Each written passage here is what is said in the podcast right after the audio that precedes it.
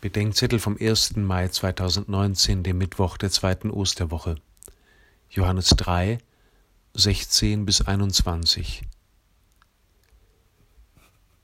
Die Welt ist ein zwielichter Ort, hell in ihrer überwältigenden Schönheit und ihrer unausdenklichen Wunderbarkeit, dunkel in ihrem schrecklichen Leid und dem raffiniert mächtigen Bösen in ihr.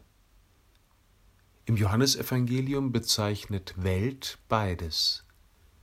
Zum einen den Ort der Abgewandtheit von Gott, an dem die Menschen die Finsternis lieber haben als das Licht, an dem der Mensch sich selbst und seinen Nächsten, seine Berufung und Begabung, Vergangenheit und Zukunft allein nach innerweltlichen Kriterien und Maßstäben beurteilt, und an dem das Böse als Herrscher dieser Welt mächtig ist.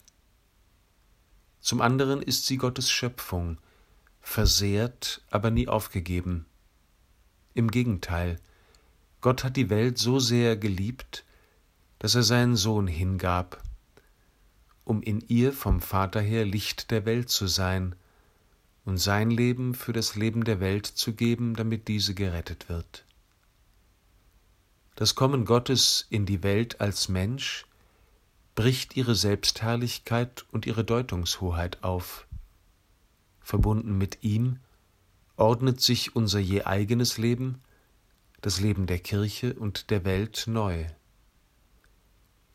Entweltlichung, von der Benedikt XVI. spricht, ist nicht Rückzug aus der Welt, sie bedeutet im Gegenteil Hinwendung zu ihr, jedoch in der Mitliebe mit Gott, die sich nicht weltlich verstehen oder vereinnahmen lässt.